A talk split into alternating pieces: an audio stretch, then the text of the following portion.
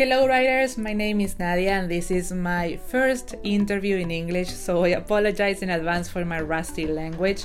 But I really want you to meet Astrid. I hope you find value in the content, and I leave you with the interview. So, today we have a luxury guest. Uh, I met her through J.M. Buckler, a fellow author. She hired her to do some scenes for her new book that I think it, it comes out on November of the following year and that was the first time that I heard like or, or, the possibility that you could create scenes. I had no idea what that was. So as soon as I saw the portraits that Astrid did for J.M. Buckler, I couldn't believe it. So I had to get in touch with her, and here we are. Astrid made me the portraits of my two protagonists and a scene that you will see very soon. And now it's making me two more that I can't wait to see them. So thank you very much for being here, Astrid. How are you? Thank you. Thank you. Thank you for your welcome. I'm very well and I'm very excited to talk about what I do, what I love doing. Oh my god, I'm too. Uh, so tell me a little about yourself. Where are you from? How old are you? Okay, so I go under the handle of Brain Cells Art. Uh, I'm definitely younger than I look. Uh, I'm female and I live in Australia.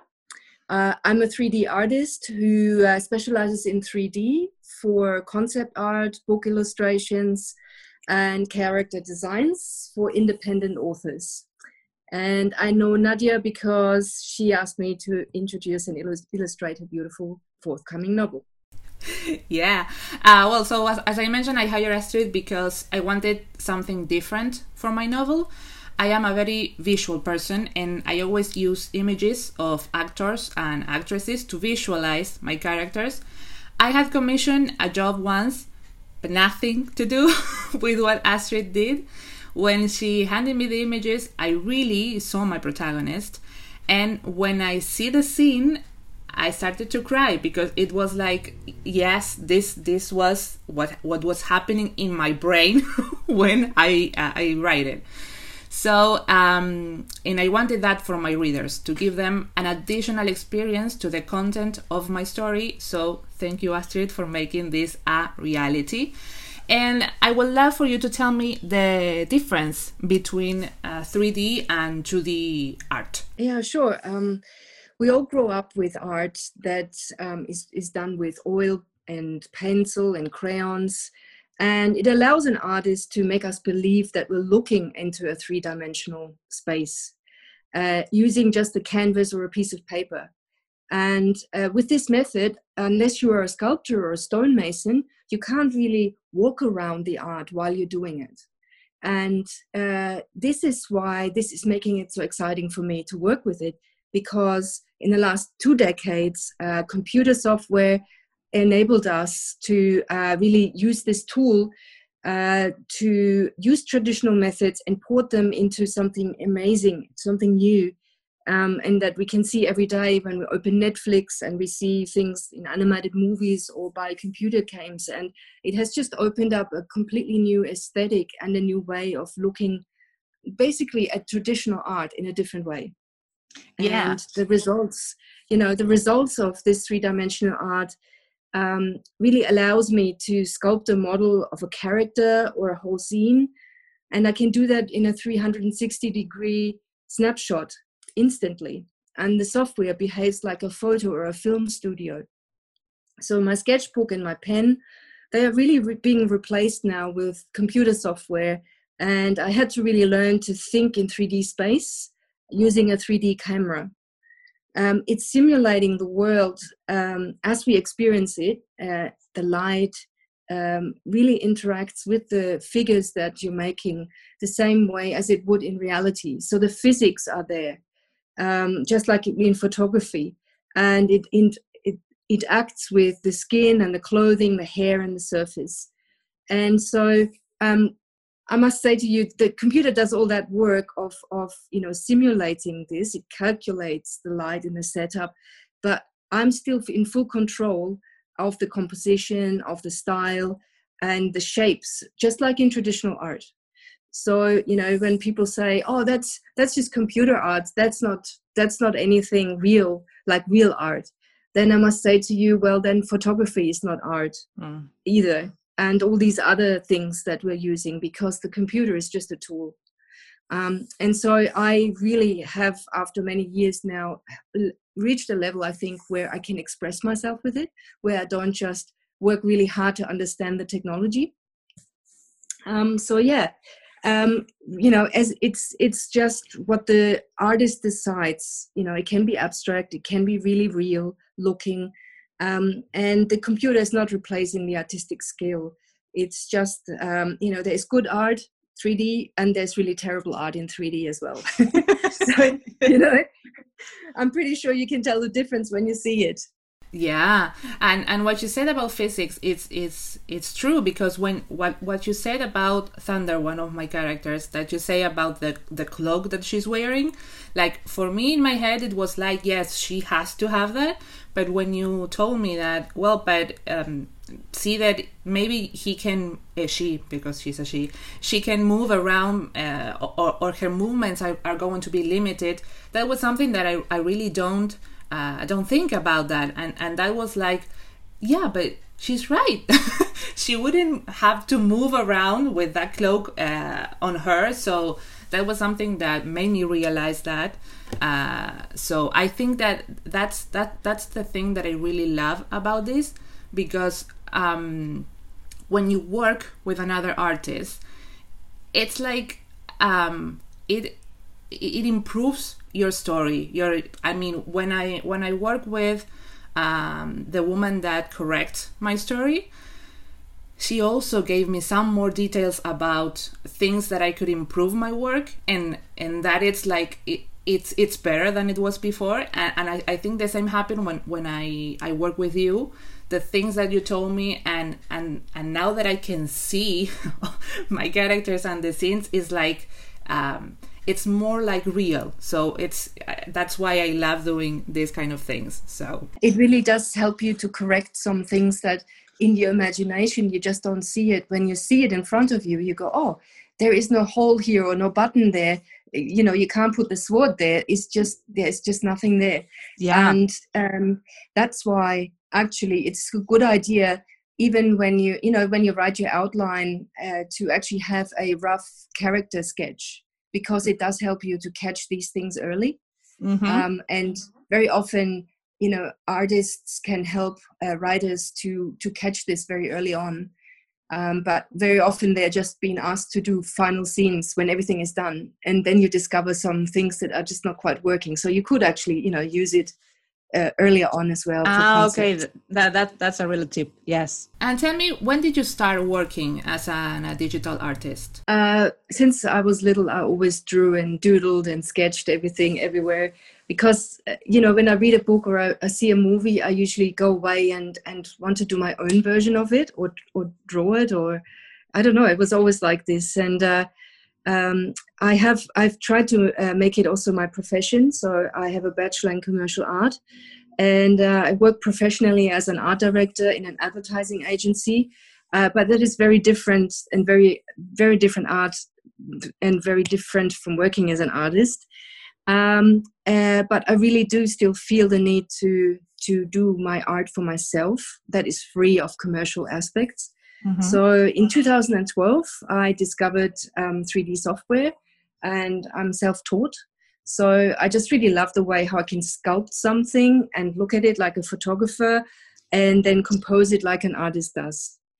And um, when I became better, because it takes a couple of years for really understanding how 3D technology works, mm-hmm. uh, I started my own little storytelling gallery and just for my own fun. And I made mainly science fiction and fantasy images and lots and lots of fan art for movies and so forth. And then uh, people began to comment on my work and liked it, and um, that's when I start. That's when I actually read um, the Ancestor series by Mark Lawrence. Um, and I realized that I could bring these characters to life and the great thing about this was there is no uh, existing movie, there is no game, there is yeah. no aesthetic that I have to follow. So that allowed me to just imagine it, and uh, and I realized that I could do that for auth- other authors as well. And uh, so I went to Instagram, and from Instagram, it's really started to build more of a community of writers who are mm-hmm. interested mm-hmm. in illustrations as well. So for me, it's I'm posting my commissions, um, you know, with the permission of the authors, of course. And yeah, this work just really gives me the freedom to do my own concepts, and it's not influenced by existing games or movies. And so yeah, that that's really the interest that I have in it, and working with yourself and JM Buckler in particular, um, you know, you guys have a, a, wider reach, so it's really great because my art will then be seen by more people. So it's great. Yeah, and I think that um, it's it's it's something that it's really. Um, it's really interesting to do as i said in the beginning that it's you give to the readers another experience because um, maybe one day your book can be a movie but um, until then you have yes. that. And, and, you are like yes. these are my characters in real life. These are how i imagine them. And and i think um and, and also i'm i'm not so good on descriptions. Maybe on my main characters that i gave them like okay yes they have this this and that. But on the others i'm i'm, I'm a little um because i don't like reading descriptions. So it's like i write as i as i like to read. And and this gave my my my readers like a real vision of what i imagine of my characters so i think it's um it's something else that brings the story like more uh, it has like more more form. I don't know the word. So i think it's amazing. And and also that you're a self-taught because this is this is not something that it's that it's uh, easy. And as I, as you said, you you took years to really understand and and and and, and do the things that that you're doing because I'm I'm blown away really. and what led you, if you can think, what led you to work on this thing? Uh, well, what led me to it, or inspiration wise, you mean? Mm-hmm. Um, well, um, when you think about the, uh, for example, the Witcher art. Yeah. So, for example, uh, the Witcher series, which is now on Netflix at the moment, before that it was a game, and before that it was a book. And the transition, you know, as an artist to to go from one place to the other, it's really exciting to work with authors because you are the source of the mm. imagination. And when you think of The Witcher, for example, the game was so successful because the characters were so just incredibly beautiful it was such an influence on the on the movie aesthetic that they had to somehow re- replicate it yeah because it was just that you know it was so powerful. So as an artist in between the movie which is the reality of something and the book which is the imagination of something i have a kind of um, license to add something to the book uh, that it wasn't there before for example. So um, with uh, Mark Lawrence's work, for example, I created a, an icon which which I used on many of the uh, images that I did, and um, I'm doing some work for charity. I'm making some uh, playing cards which I hope to sell and then get uh, the money to charity very soon.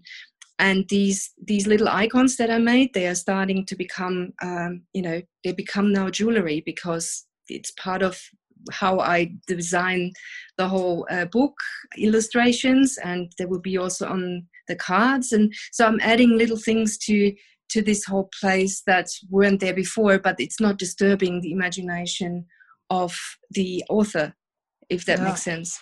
Yeah, that's great.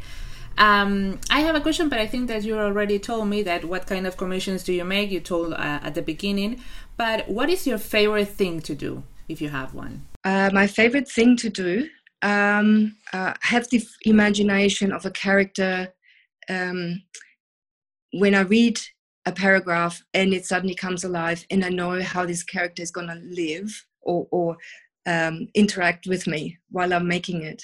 So because I'm morphing the character, so it's just a you know it's an outline and then becomes a person and then it, it has skin and there's hair and there's all these other things. So it's making the details uh, or sculpting the details while I'm working along. So my favorite really is that part of um, bringing that person to life and then positioning it so that it becomes a real person. You know, the way I develop things, um, is that I have a, a model that I make and then give it to the author. Say, does this person look like what you imagine? Is that exactly what you want? And that's the first step.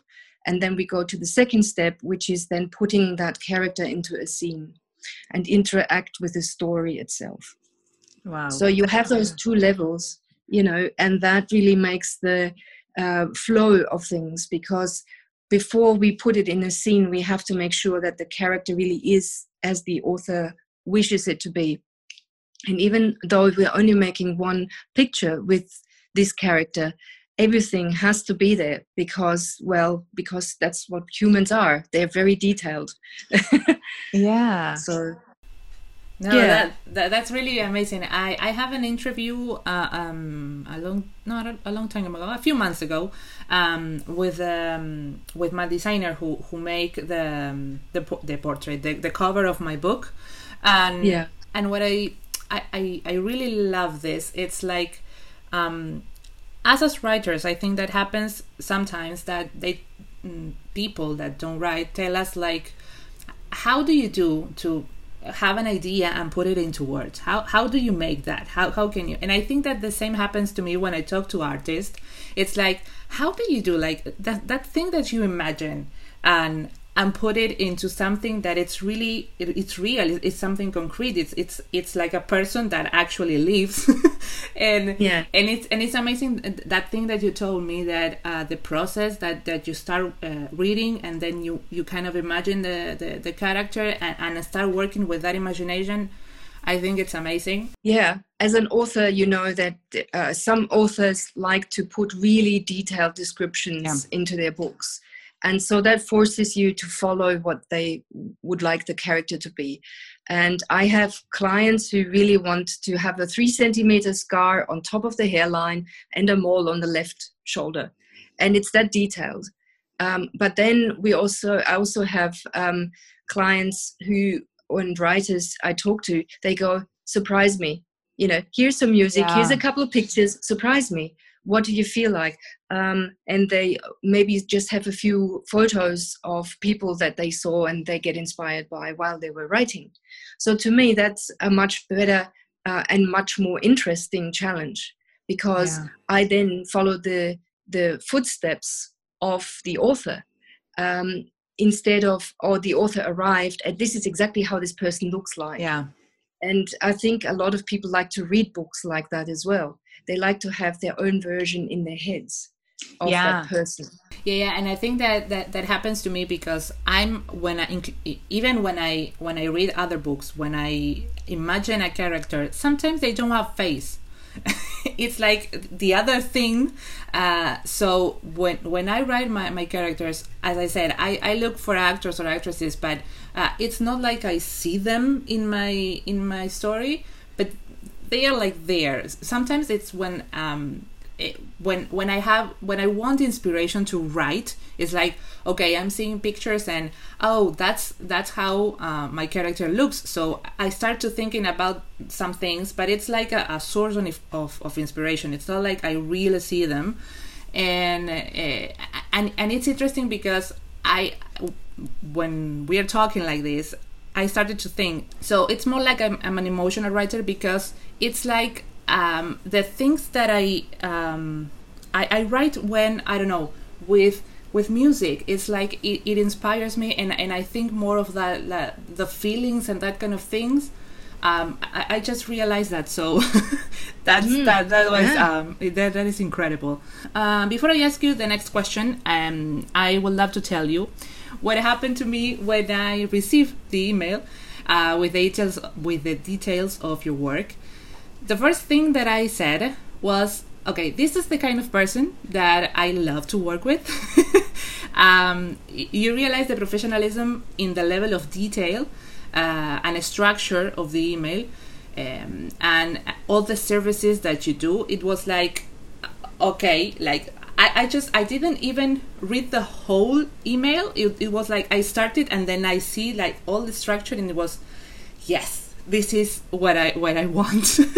so uh, in fact, I had to work quite a bit on the information that I had to pass to you, Um, and I would love for you to tell us what kind of information do you need to be able to make the scenes of a novel.